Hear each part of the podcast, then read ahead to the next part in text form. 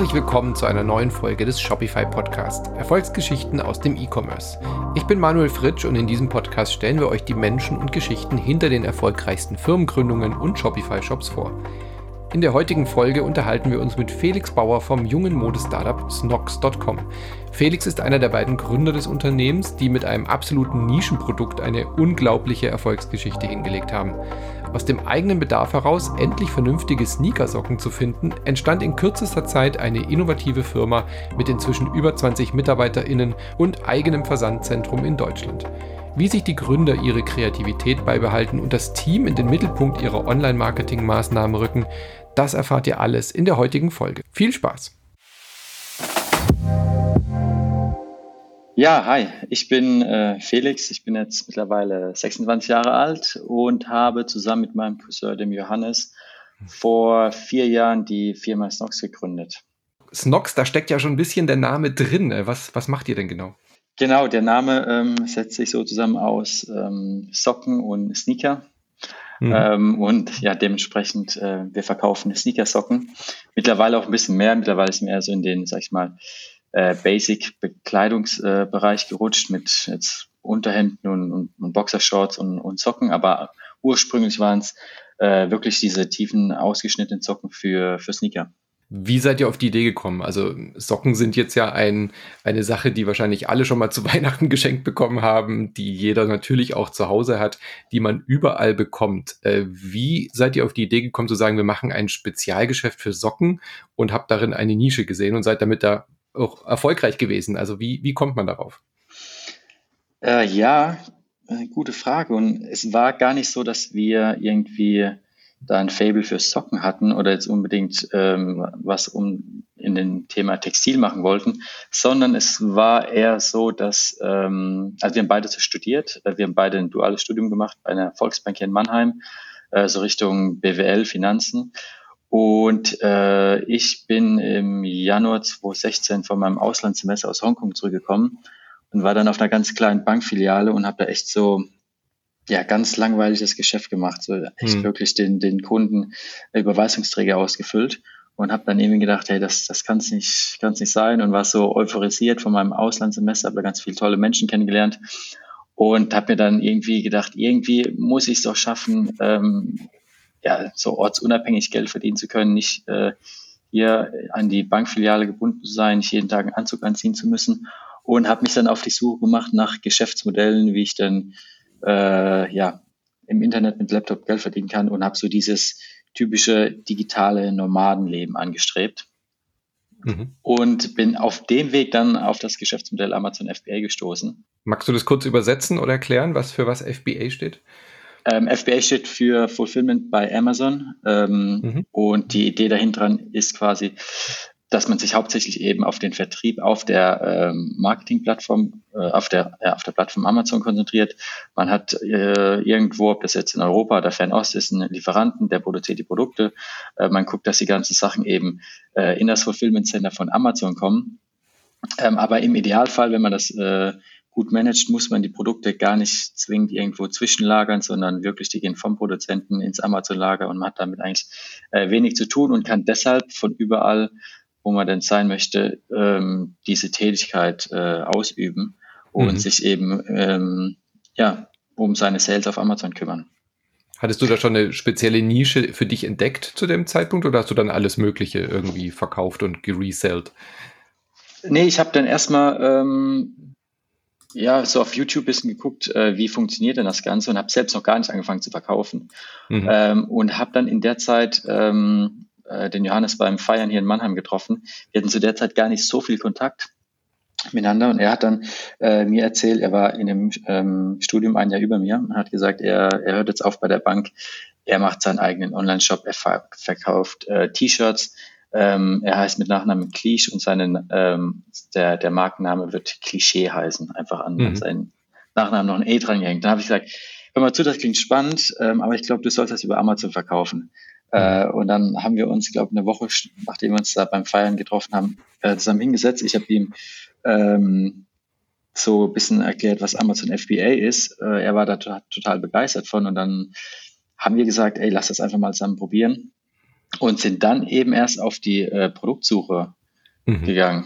Und ähm, zu der Zeit war es so, dass Johannes ähm, Sneaker-Reseller war. Also hat sich immer, wenn da irgendwie so ein Job kam, die Sneaker gekauft äh, und dann wieder verkauft und war da irgendwie in diesem Sneaker-Game drin. Und hat dann auch, ähm, war dann einkaufen im, im Snipes in Mannheim, wollte sich ein paar Socken für seine äh, neuen Sneaker kaufen, hat dann gemerkt, dass sie irgendwie unheimlich teuer waren oder nicht richtig gepasst haben und hat dann, äh, wollte dann auf Amazon was kaufen, hat dann auch nichts gefunden. Dann hat er mich angerufen und hat gemeint, du Felix, ich glaube, wir sollten Socken verkaufen. Und dann habe ich ganz naiv auf über Alibaba 2000 Paar Socken bestellt. Und so ist das Ganze eigentlich erst losgegangen. Geil. Ich habe auch äh, gehört in einem anderen Interview oder in einem Vortrag, glaube ich, dass er so einer war, der auch wirklich so richtig tief im Sneaker-Game drin war, oder? So mit äh, abends äh, schon ganz nervös sein, weil am nächsten Tag irgendwie neuer Jeezy irgendwie vorgestellt würde. Also er war da quasi Fachpersonal sozusagen, was die Sneaker-Geschichte äh, angeht. Ja. Genau, bei jedem Release waren dann äh, keine Ahnung, wie viele Devices auf dem Tisch, hier drei ja. Handys, hier ein Tablet und, äh, und dann hat er irgendwelche Hacks gehabt, wie man da dann am besten an den Schuh drankommt und irgendwelche äh, Leute gekannt und so hat er sich dann neben dem Studium da halt ein bisschen äh, Geld verdient. Ähm, hm. Ja. Aber wie kam, also, aber witzig, dass ihr dann nicht jetzt angefangen habt, äh, Schuhe zu verkaufen oder irgendwie da ein Modell zu machen, sondern dann quasi ähm, überlegt habt, was braucht man noch? Man braucht Socken dafür. Ja, also wir sind da wirklich ganz banal so aus wirtschaftlicher Sicht reingegangen. Hey, was ist irgendwie äh, leicht, klein? Wo könnten die Transportkosten niedrig sein? Äh, was ist irgendwie leicht zu produzieren? Was ist kein kompliziertes Produkt?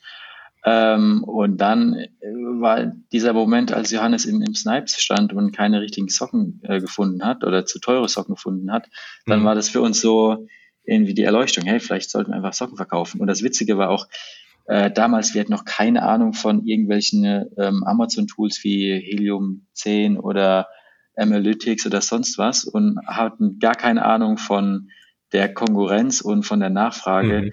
äh, in dieser Nische auf Amazon, sondern wir haben wirklich einfach ähm, ganz naiv 2000 Paar Socken bestellt, ohne, bevor wir, bevor wir irgendwie schon eine Firma gegründet haben oder so, äh, und haben dann versucht, die zu verkaufen. Ja, wollte ich gerade fragen, habt ihr dann irgendwie Marktanalysen betrieben oder war das wirklich dann so ein Bauchgefühl? Das hast du jetzt ja im Endeffekt schon beantwortet. Ähm, aber hat das denn dann geklappt? Euer Bauchgefühl war dann anscheinend richtig? Habt ihr die Socken gut losbekommen oder wie war dann die, der, der Prozess? Ähm, unser Bauchgefühl war, war richtig. Also das erste Produkt war direkt ein Treffer. Das hat sich richtig gut verkauft. Aber bevor wir das äh, an den Verkauf bekommen haben, hatten wir noch ein paar Probleme, weil ähm, wie gesagt, wir haben die Socken bestellt und hatten noch nichts. Wir hatten noch keine Firma gegründet. Wir hatten dementsprechend noch keine Umsatzsteuernummer. Ähm, wir hatten für den Import, braucht man ja auch so eine EORI-Nummer, heißt das.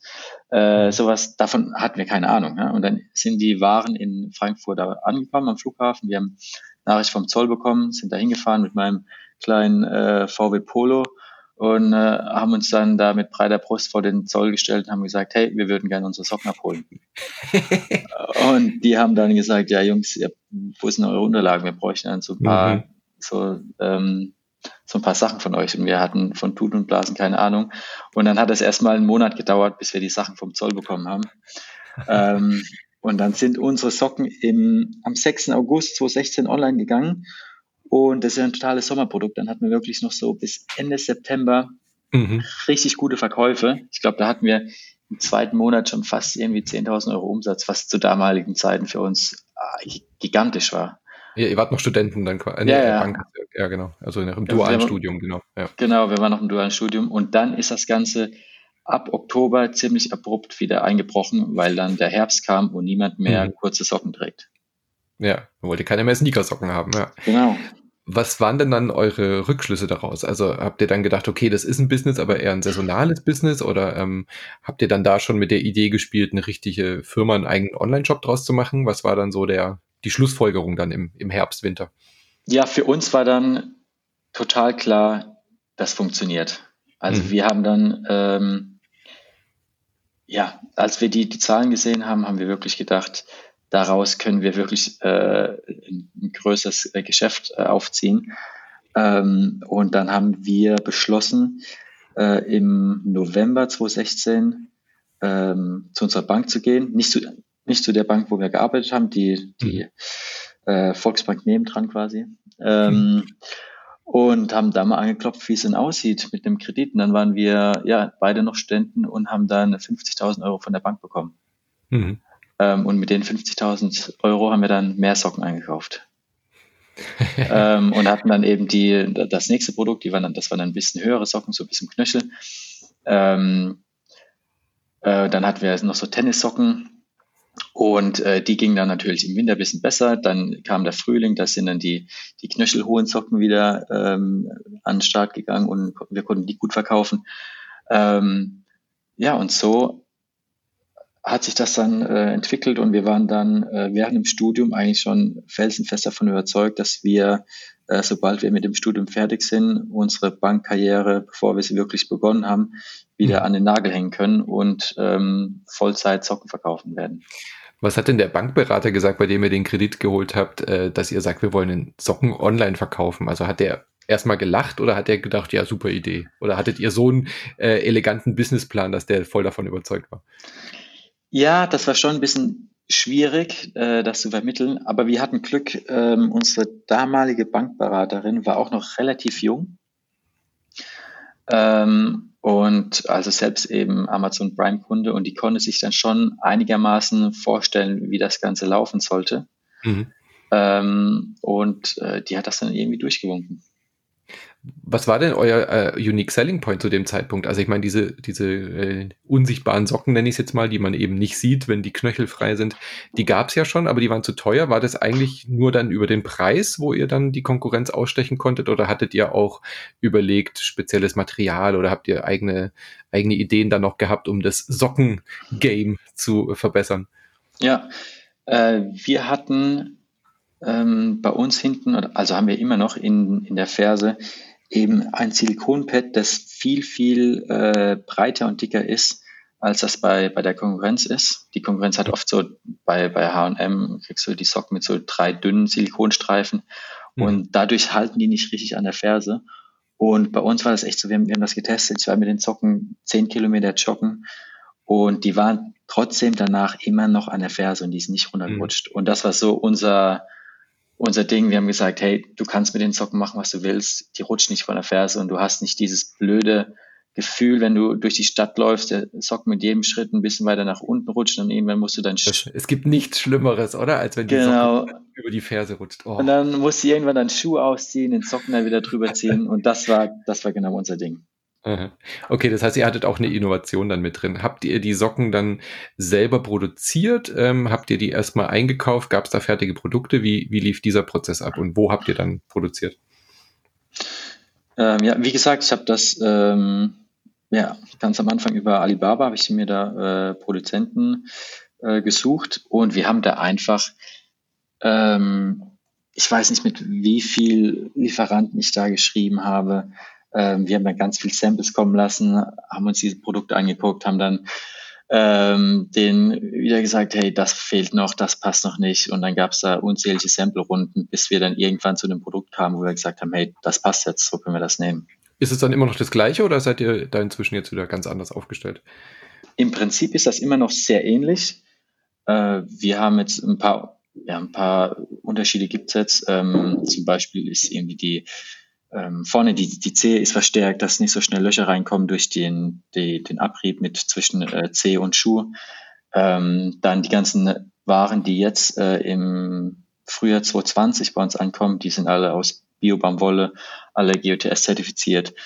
Ähm, also da haben wir auf jeden Fall einen Schritt nach vorne gemacht und haben noch ein bisschen was verändert. Aber ich sag mal so, das Grundprodukt ist, ist ähnlich. Aber ich meine, es ist wie mit den Autos. Ne? Jedes Jahr gibt es irgendwie mhm. so ein. Facelift, irgendwas. So die Scheinwerfer sind ein bisschen anders. So ähnlich ist es bei unseren Zocken auch. Ja. Aber habt ihr schon so eine Menge, dass ihr jetzt quasi eine eigene Produktion dort dann auch aufbauen könnt? Oder ist es immer noch so, dass es eigentlich sich noch nicht lohnt oder auch darüber nachzudenken, die zum Beispiel ähm, hier in Deutschland zum Beispiel zu produzieren? Oder ist das einfach nicht machbar finanziell oder nicht denkbar? Das ist ein Thema, mit dem haben wir uns eigentlich noch äh, gar nicht so beschäftigt äh, weil wir, wie gesagt, gar nicht das Know-how haben, da irgendwie eine Textilproduktion aufzuziehen. Mhm. Ähm, wir haben mit, mit deutschen äh, Lieferanten mal gesprochen. Ähm, das war preislich absolut ähm, jenseits davon, was, was irgendwie da möglich ist. Wir haben halt am Anfang auch äh, wirklich nur auf Amazon verkauft und nicht auf Shopify. Mhm. Und Amazon ist halt ein sehr preissensibler Markt. Da ist ja ähm, das Wichtigste erstmal, dass du Klicks auf dein Listing bekommst und die Klicks kannst du durch drei Sachen, ähm, sag mal, stimulieren. Das einmal das Produktbild, aber jeder Seller äh, hat da dieselben Vorschriften. Es muss äh, ein weißer Hintergrund sein, man darf nur das Produkt sehen. Sprich, da kann man sich gar nicht so abheben. Der zweite Punkt sind die Bewertungen. Ja, da kann man gucken, dass man einen guten Schnitt hat und viele Bewertungen hat. Mhm. Aber der, der dritte und entscheidende Punkt ähm, ist auch der Preis. Mhm. Die, die Kunden klicken kein Produkt an, das irgendwie 10 Euro teuer ist als äh, die anderen. Deshalb sind wir da auf ähm, Amazon sehr ja, auf einem preissensiblen Markt unterwegs und konnten uns dadurch auch nicht leisten, jetzt irgendwie die Produktion nach Deutschland zu holen. Äh, was wir mittlerweile machen, dass wir die ähm, dass wir viel in der Türkei produzieren lassen. Und wir haben auch schon ähm, ein paar Sachen mit ähm, äh, Portugal in, ins Auge gefasst. Das wird jetzt mehr und mehr, kommt das ins Spiel, wo wir halt ähm, mittlerweile mehr Umsatz äh, auf oder, oder 50 Prozent vom Umsatz auch über unseren eigenen Shop machen und mhm. da auch, sag ich mal, Sachen verkaufen können wie, wie Hoodies oder T-Shirts, die ja, die haben wir nur im Shop, die sind nicht so preissensibel in unserem Shop wie auf Amazon und da können wir dann auch ähm, ganz andere Sachen machen mit der, mit der Produktion. Ja. Magst du mal so ein bisschen beschreiben, wie dieser Übergang ging von Amazon zu Shopify? Ihr habt ja nicht direkt mit Shopify angefangen, ihr hattet, glaube ich, auch verschiedene Shopsysteme und eigene Lösungen. Erzähl mal so ein bisschen eure Schmerzen oder eure Erfolgserlebnisse, diese, diese Phase vom, okay, wir sind reiner Amazon-Seller bis hin zum, wir sind jetzt auch eine eigene Marke und haben einen eigenen Online-Shop. Ja, der erste eigene Online-Shop ging äh, 2017 im August, also wirklich ein Jahr nachdem wir ähm, am Markt waren, ging der online. Das haben wir gemacht mit einer Agentur zusammen äh, über eben Magento. Und im Nachhinein kann man sagen, dass das eine unserer größten Fehlentscheidungen war, äh, weil da hat nichts funktioniert. Und wenn irgendwas nicht, nicht funktioniert hat, dann mussten wir denen immer schreiben, hey, hör mal zu, da passt was nicht, da muss was angepasst werden. Und das hat einfach so lange gedauert, ähm, dann haben wir irgendwie Facebook-Ads angeschaltet und dann ging irgendwie ein Zahlungsanbieter äh, wieder nicht. Und dann haben wir uns gewundert, warum, warum springen die ganzen Leute ab? Und bis sie das gefixt haben, ähm, haben wir wieder die, die Facebook-Ads ausschalten müssen. Und dann, das war einfach, hat einfach nicht funktioniert. Und äh, das war ein sehr sehr Prozess. Das, hat, das ging bestimmt ein Jahr lang so äh, mit der Agentur, bis wir dann irgendwann gesagt haben, ähm, hey, das reicht jetzt, äh, das, das wird wir glauben nicht mehr daran, dass das funktioniert mit euch, haben das dann gecuttet und ähm, sind dann dazu übergegangen, das eben selbstständig über Shopify darzustellen. Und das machen wir jetzt hm. seit äh, Januar 2019. Hm. Und wie wichtig ist das jetzt so, dieser, diese eigene Marke? Also ich, ich hatte jetzt zum Beispiel von euch gehört, auch als eigenen Online-Shop und jetzt nicht direkt über Amazon. Wie, wie splittet sich das da bei euch auf? Ist es immer noch ein wichtiger Bestandteil, diese Verkäufe, oder seid ihr inzwischen eher als Marke etabliert und die Leute ähm, sind direkt über euren Namen und finden euren Shop direkt? Ähm, ja, das wird immer mehr und mehr so. Das ist auch äh, super schön zu sehen. Ähm, aber Amazon hat äh, klar, bei uns immer noch einen, großen Stellenwert. Wir haben immer noch ähm, großen Anteil vom, vom Umsatz von uns äh, läuft über Amazon. Aber wir merken auch jetzt äh, in dieser Zeit der Corona-Krise, wie unglaublich wichtig es ist, ähm, dass wir damals die Entscheidung getroffen haben, den eigenen Shop aufzubauen und unabhängig werden, äh, zu werden äh, von Amazon. Weil äh, jetzt ist zum Beispiel so, wir haben jetzt den 24. März, glaube ich, äh, mhm. und seit zwei Tagen ist es so, dass ähm, Amazon wegen der ganzen Corona-Sache die das Versenden von ähm, einigen Produktkategorien ähm, nicht mehr priorisiert und deshalb mhm. ist zum Beispiel unsere Produkte, die in der Kategorie Bekleidung äh, fallen, äh, wir haben auf einmal Lieferzeiten bei Amazon von vier Wochen. Boah. Und jetzt, okay. über, jetzt überlegt sich natürlich jeder Kunde, ob er sich auf Amazon unsere Socken kaufen möchte mhm. äh, und die dann erst vier Wochen später geliefert werden. Äh, und im Shop können wir es so darstellen, wir haben das eigen, wir haben ein eigenes Lager. Mhm. Ähm, dort verschicken wir die ganzen Sachen, die gehen in 24 Stunden raus. Der, der Kunde hat spätestens nach drei Tagen sein Produkt. Äh, und da merken wir jetzt eben in, in diesen Tagen, dass unsere Umsätze auf Amazon deutlich einbrechen und ähm, in unserem Shop konstant bleiben. Na ja, klar, man darf sich halt nie abhängig machen von einer so einer Geschichte. Gell? Das ist, glaube ich, auch ein wichtiger Aspekt, ja. Ja, definitiv. Und deshalb sind wir super happy, dass äh, wir den Schritt äh, gewagt haben, auch wenn das Ganze mit sehr viel Arbeit verbunden ist. Das ganze Fulfillment nimmt einem Amazon ja ab. Das haben wir jetzt alles äh, selbst an der Backe, müssen uns da selbst drum kümmern. Genauso ist es ja viel schwieriger, überhaupt auf seinen, seinen Job den, den Traffic zu bekommen. Das übernimmt ja quasi Amazon auch bei dem FBA-Modell. Hm. Aber wenn man es dann mal geschafft hat, äh, dahin zu kommen, dann ist das sehr wertvoll. Gut, also ihr hattet dann den Kredit, ihr habt dann gemerkt, es wird ein richtiges Business. War euch dann schon klar, okay, krass, wir werden jetzt irgendwie Gründer.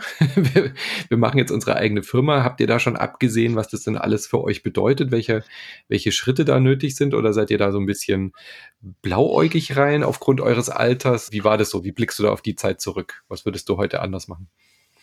Ja, wir waren total naiv brutal naiv. Also für mich war es dann, ähm, mein Gedanke in der Zeit war einfach nur so, ich habe die Arbeit bei der Bank wirklich überhaupt nicht gemocht. Ich hatte da jeden Tag null Bock hinzugehen. Und für mich war einfach nur so, ich hatte dieses Ziel vor Augen, hey, ich will äh, im, das war dann, ich war glaube ich September 2017 fertig äh, mit dem Studium.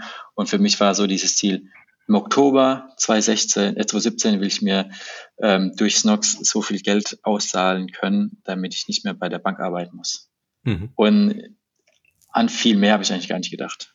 Mhm. Ja, und so sind wir an, das, an, das, an die Sache rangegangen. Wir haben wirklich jede freie Minute da reingesteckt und ähm, sind dann oft irgendwie nach der Arbeit ähm, dann nach Frankfurt gefahren, haben wieder irgendwelche Waren abgeholt, haben dann abends ganz spät die äh, Versandetiketten äh, auf die Kartons geklebt, sind dann morgens voll Arbeit zur Post gefahren, haben die äh, Sachen zur Post geschickt, dass sie zu Amazon kommen und, und solche Sachen, ja. Und hat es dann geklappt, dein Ziel? ja, es hat, äh, es hat geklappt.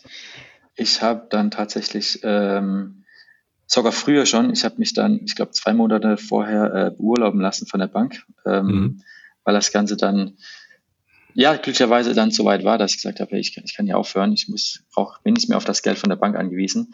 Ähm, Johannes war ein Jahr vorher äh, fertig, wie, wie gesagt, und er hat noch einen Master angefangen gehabt, ähm, hat aber dann nach dem ersten Semester im Master ähm, beschlossen abzubrechen und hat sich dann schon, war dann quasi ein halbes Jahr vor mir schon Vollzeit ähm, in Stocks involviert, hat sich aber in der Zeit auch noch kein Gehalt gezahlt, sondern war ähm, am Wochenende immer, beziehungsweise ich glaube Freitag und Samstag ähm, am Mediamarkt an der Kasse gesessen und mhm. hat da sich noch sein Taschengeld verdient.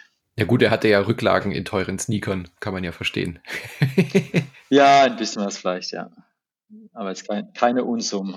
Nee, was meinst du denn mit, ihr wart so naiv? Also das klingt jetzt ja so, als ist alles glatt gegangen. Also, aber du hast ja selbst gesagt, ihr wart äh, unglaublich naiv. Wie, woran machst du das denn fest? Ähm, ja, das waren äh, solche Sachen wie, wir haben Produkte bestellt, ohne vorher uns zu informieren, äh, wie können wir Sachen nach Deutschland importieren? Wie läuft das Ganze denn ab?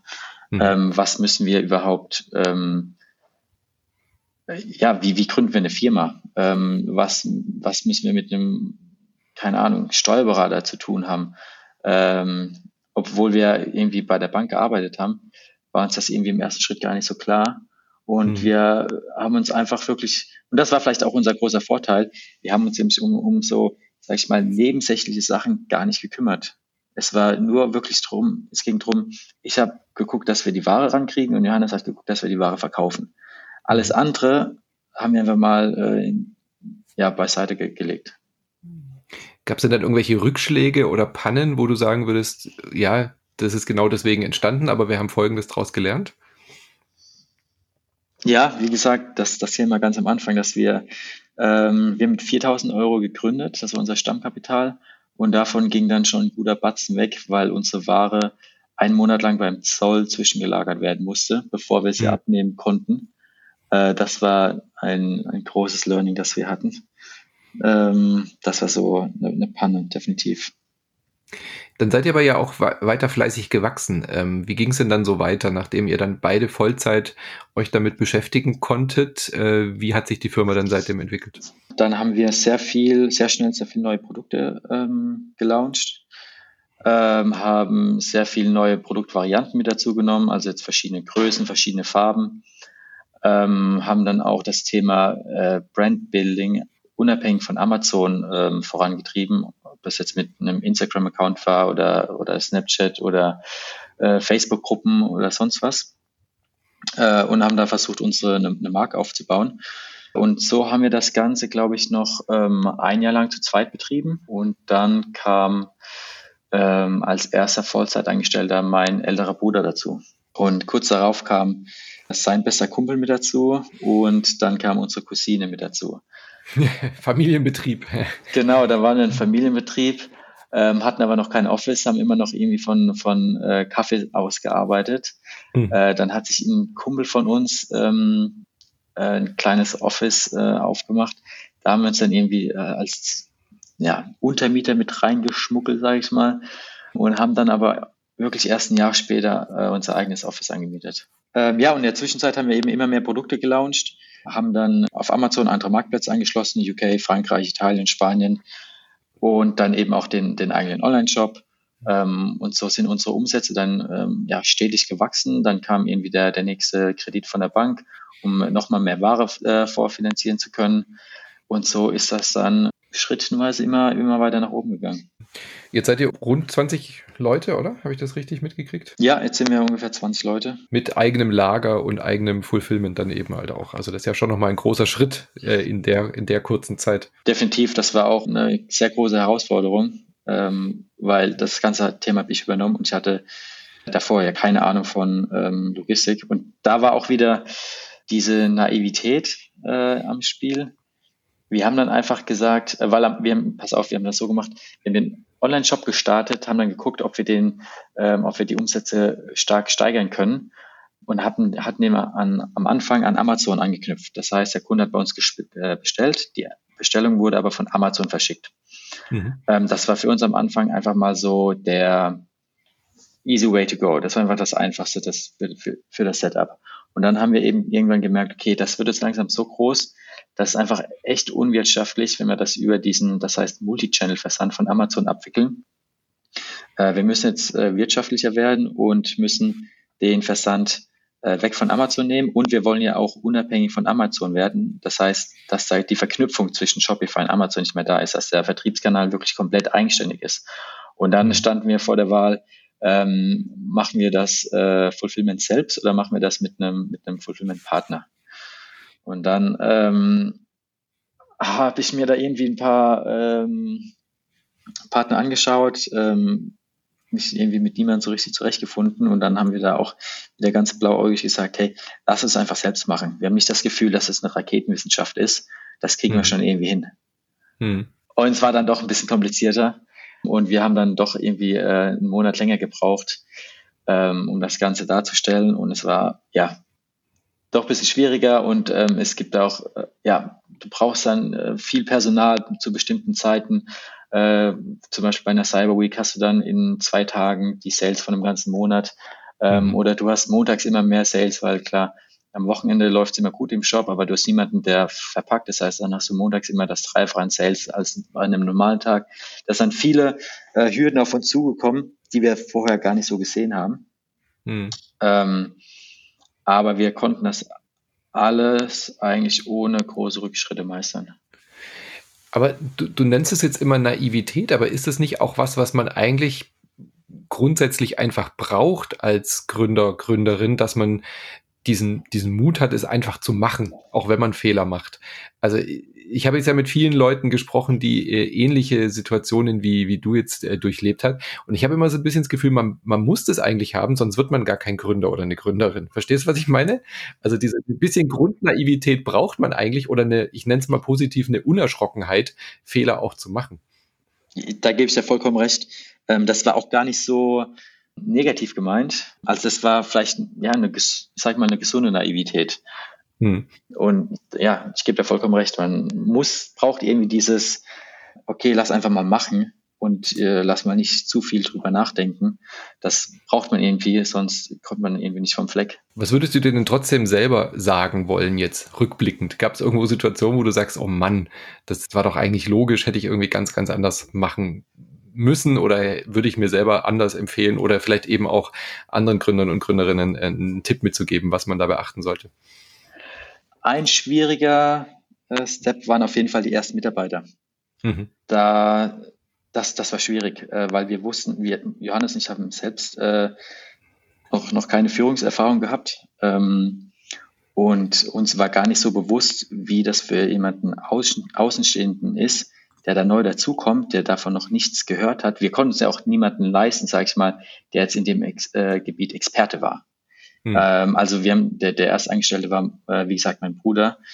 Mein Bruder war vorher in der, in der äh, Hotellerie unterwegs, hat in verschiedenen Hotels äh, in Amerika und in Australien gearbeitet, hat aber mit E-Commerce und Amazon und Shopify gar nichts am Hut gehabt. Hm. Ähm, und da waren wir, ähm, haben wir uns da schwer getan, da strukturiert den Leuten irgendwie beizubringen, hey, das sind deine Aufgaben, das musst du machen, das musst du lernen. Ähm, das war, das war eine schwierige Zeit und das, das war ein großes Learning, das wir, glaube ich, hatten, ähm, da Leute wirklich, äh, was, was heißt, heißt es, Leute anzuborden, die, die einzulernen, damit die tatsächlich Arbeit abnehmen. Ja, und es ist ja auch nicht so reines Fachwissen, was man dann eben braucht, sondern eben sehr viel Soft Skills dann auch, gell? Ja. Definitiv, vor allem, ähm, es ist auch mein, mein älterer Bruder, der dann auf einmal irgendwie, irgendwie unter mir steht. Das mhm. war auch ein ganz komisches Gefühl. Mittlerweile läuft das super. Ähm, wir sind mega happy beide, wie das läuft. Am Anfang war das schon eine komische Situation.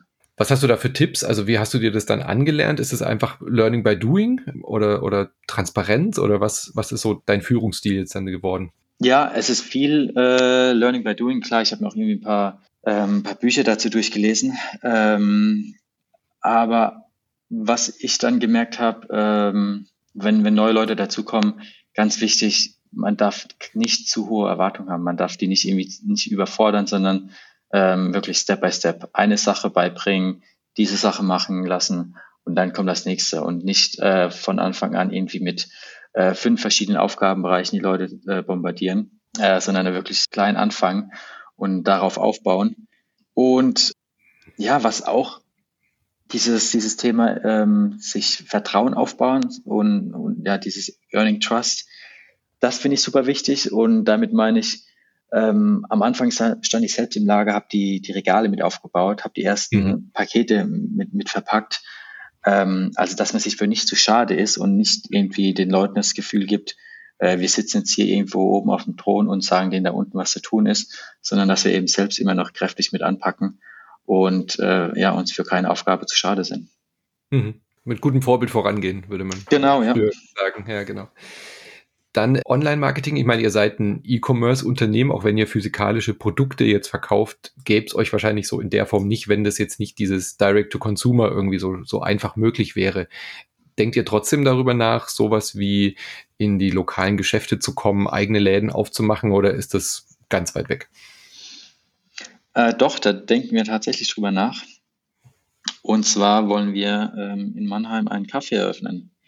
Mhm. Äh, wir sind auch schon auf der Suche nach einer Location seit ähm, ja, fast einem halben Jahr. Habe ich das richtig gehört? Ein Café? Ein Café, ja. Wir wollen ein ja. Café aufmachen. Die Snox Kaffee und äh, Weinbar. Mhm. Aus dem Hintergrund, wir haben, wie gesagt, die ersten zwei Jahre, drei Jahre immer nur aus verschiedenen Kaffee aus, äh, herausgearbeitet, hatten selbst kein Office.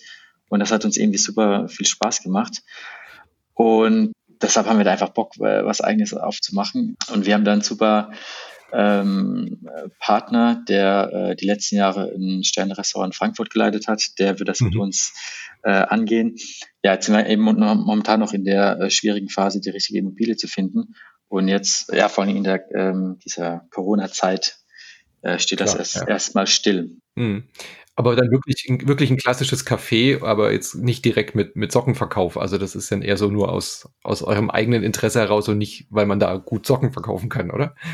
Ja, also wir wollen da schon äh, Store-Konzept draus machen. Also man soll mhm. unsere Produkte tatsächlich dort auch äh, kaufen können und sollen. Ähm, und wir haben da auch so die Überlegung, dass wir das ähnlich mit diesem, wie ähnlich wie das äh, so das Sneaker-Game, da so einen Hype entwickeln wollen oder eine Limitierung, dass wir eben verschiedene Einzelteile ähm, wirklich nur in, in dem Laden haben. Nicht mhm. online, nicht auf Amazon, nicht über uns im Shop, sondern die gibt's wirklich nur dort und exklusiv dort. Ähm, ähm, dass wir da ja sowas aufbauen. Wie so ein Pop-up-Store oder sowas, ja. Genau. Ja. Lass uns noch ein bisschen über Werbung reden. Ähm, Facebook-Ads, Twitter, Instagram, wie wichtig, was, was spielt das für eine Rolle, wenn man so ein Unternehmen oder so ein Business führt, wie, wie ihr das macht? Ja, ich glaube, das war ein großer Punkt, warum wir so schnell wachsen konnten, weil wir das ganze Thema Werbung sehr aggressiv von Anfang an gespielt haben. Hm. Angefangen von äh, ja, PPC-Ads auf Amazon, dass wir wirklich mit dem Mindset da reingegangen sind, hey, wenn wir Neukunden ähm, auf Break-Even-Basis einkaufen können, hm. dann ist das geil. Dann können wir, dann, dann können wir den von unserem Produkt überzeugen und er kommt vielleicht wieder zurück.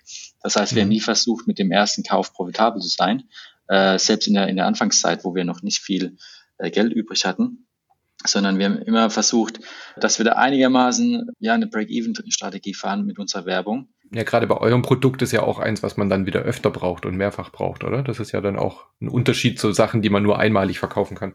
Auf jeden Fall, definitiv.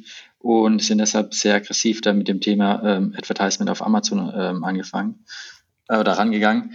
Ähm, dann, als wir den äh, Shop eröffnet haben, war ganz klar das Thema Facebook und Instagram Ads super wichtig für uns. Und auch mhm. da sind wir relativ aggressiv dran gegangen und haben äh, relativ schnell das Thema ähm, hochskaliert. Da haben wir ein paar Learnings gehabt, dass wir super oft unsere äh, Creatives wechseln mussten. Also wir haben wirklich, äh, die laufen vielleicht mal eine Woche, dann kommt das nächste und ganz mhm. viel verschiedene Creatives auf verschiedene äh, Zielgruppen ähm, ausgespielt.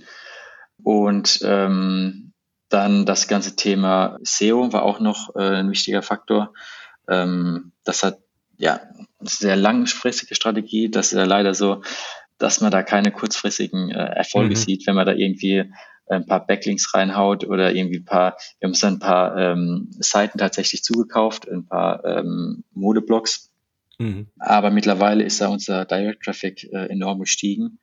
Und was dann richtig wichtig ist, äh, vor allem dann auch für die Profitabilität von so einem Shop, äh, war für uns das Thema E-Mail-Marketing, ähm, weil wir uns ja quasi im ersten Schritt über die Social Ads ähm, und SEO und CR die ähm, Neukunden eingekauft haben.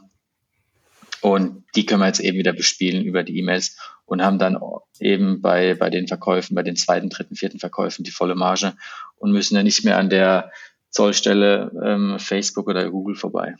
Hm. Jetzt habe ich festgestellt, also ich bin, äh, habe mir nicht nur aus Recherchezwecken dann auch mal Socken bei euch bestellt, aber auch, das ist sehr persönlich euer euer Shop. Also man hat immer äh, wirklich auch so das Gefühl, man merkt quasi richtig, wer jetzt gerade meine Socken verpackt hat. War das so ein Ansatz von euch? Hat sich das so ergeben?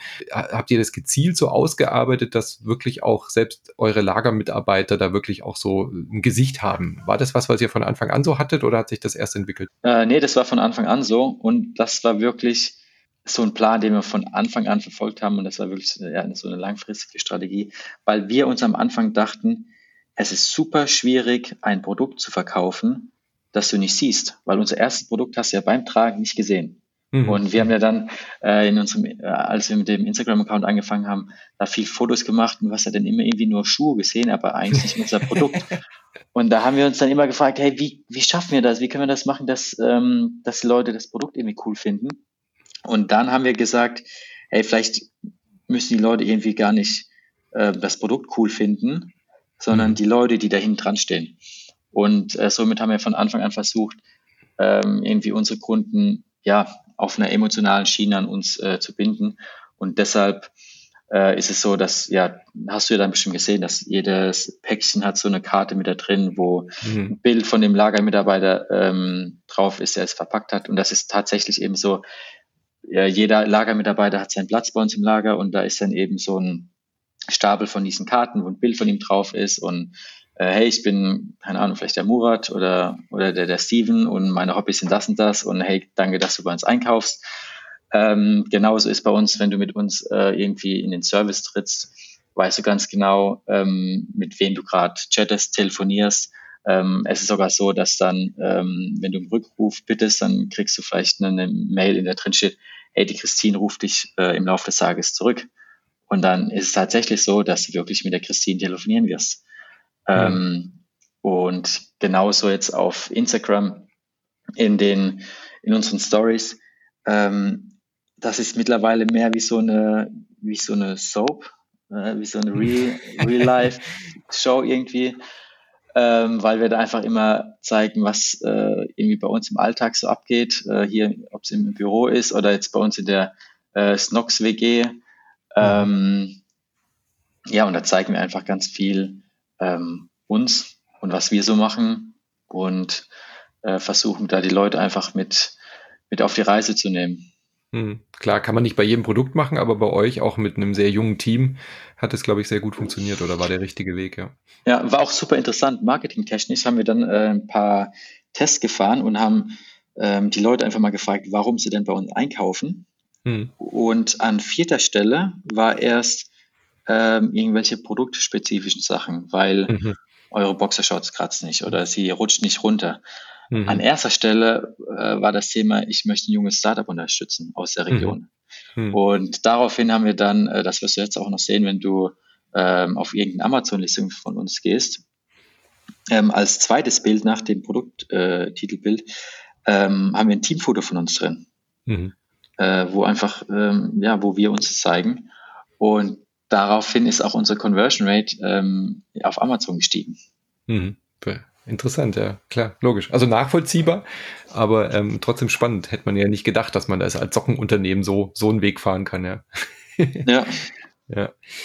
Aber wie lange bleibt man denn in diesem äh, jungen Start-up drin? Also irgendwann ist man dann ja auch ein etabliertes Unternehmen und äh, die Leute werden älter, das Team wird älter.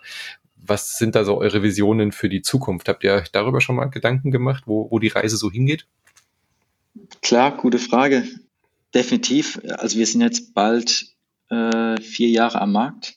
Hm. Ähm, ich glaube, da ist man dann langsam so aus dieser ganz äh, frühen Phase raus. Hm. Ähm, und die Leute sehen uns dann vielleicht auch nicht mehr so als Eier, Snox, die gibt es ja gerade erst seit ein paar Monaten, die sind ja ganz Jungen frisch. Wilden, genau. Die, genau, irgendwann sind wir da ja draus, äh, draußen aus dieser ähm, Phase.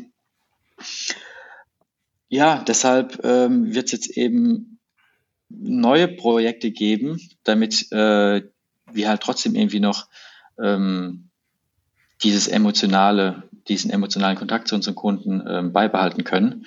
Mhm. Ähm, und deshalb zum Beispiel auch das Kaffee, dass die Leute uns offline erleben können, dass die Leute, mhm. das wird auch definitiv so sein, dass Johannes nicht einen Tag in der Woche da hinter der Theke stehen und den Kaffee machen. Mhm. Ähm, dass die Leute uns da offline erleben können.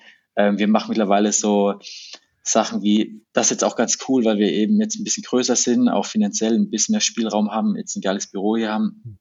Ähm, einfach so Sachen, dass wir zum Beispiel über E-Mail Kunden aus Mannheim anschreiben und den, die fragen, hey, habt ihr Bock? Am Freitag verwandeln wir unser, unser Büro in Restaurant. Mhm. Und dann machen wir hier alle Büromöbel raus. Das haben wir das letzte Mal im November gemacht. Ähm, ich habe dann hier Tische, Stühle, Gläser, Besteck organisiert und dann haben wir for free für unsere Kunden ein Drei-Gänge-Menü gekocht äh, haben den Wein ausgeschenkt und daraus wurde einfach eine richtig fette Party. Es war total witzig. Ähm, und ja, so, so Sachen versuchen wir jetzt einfach ähm, in einem größeren Stil. Äh, wir sind auch gerade dabei, äh, das Thema YouTube äh, nochmal äh, anzugehen. Und ähm, so mit dem Thema, hey ja, wir sind ein junges Startup, wir haben es jetzt äh, irgendwie geschafft, äh, die, die Gründerphase zu überstehen und uns geht's äh, finanziell ähm, geht's uns gut, wir sind zufrieden damit. Und jetzt können wir irgendwie Sachen auf einem größeren Level machen. Mhm. Zum Beispiel geht es darum, dass äh, alle Leute, die bei uns anfangen, müssen uns ähm, eine Bucketlist schreiben, was da, also die, die fünf Sachen, die sie irgendwie in nächster Zeit äh, erreichen wollen oder erleben wollen oder machen möchten. Äh, und in dem YouTube-Channel, den wir jetzt gerade am, am Starten sind, durch die ganze Corona-Sache wird das jetzt ein bisschen verzögert. Ich mhm. hoffe, dass wir da in den nächsten äh, Monaten äh, richtig durchstarten können. Geht zum Beispiel darum, wie wir uns gegenseitig unsere äh, Sachen auf der Bucketlist ähm, erfüllen können. Sehr Und cool. Da wollen wir dann eben auch unsere Kunden wieder mit auf die Reise nehmen, so von wegen, hey, guck mal, wir bringen es irgendwie hin, unser ähm, busy Geschäftsleben unter einen Hut zu bringen mit äh, viel Spaß und Freizeit und äh, und mhm. Reisen und, und so das, ja, das ganze Thema.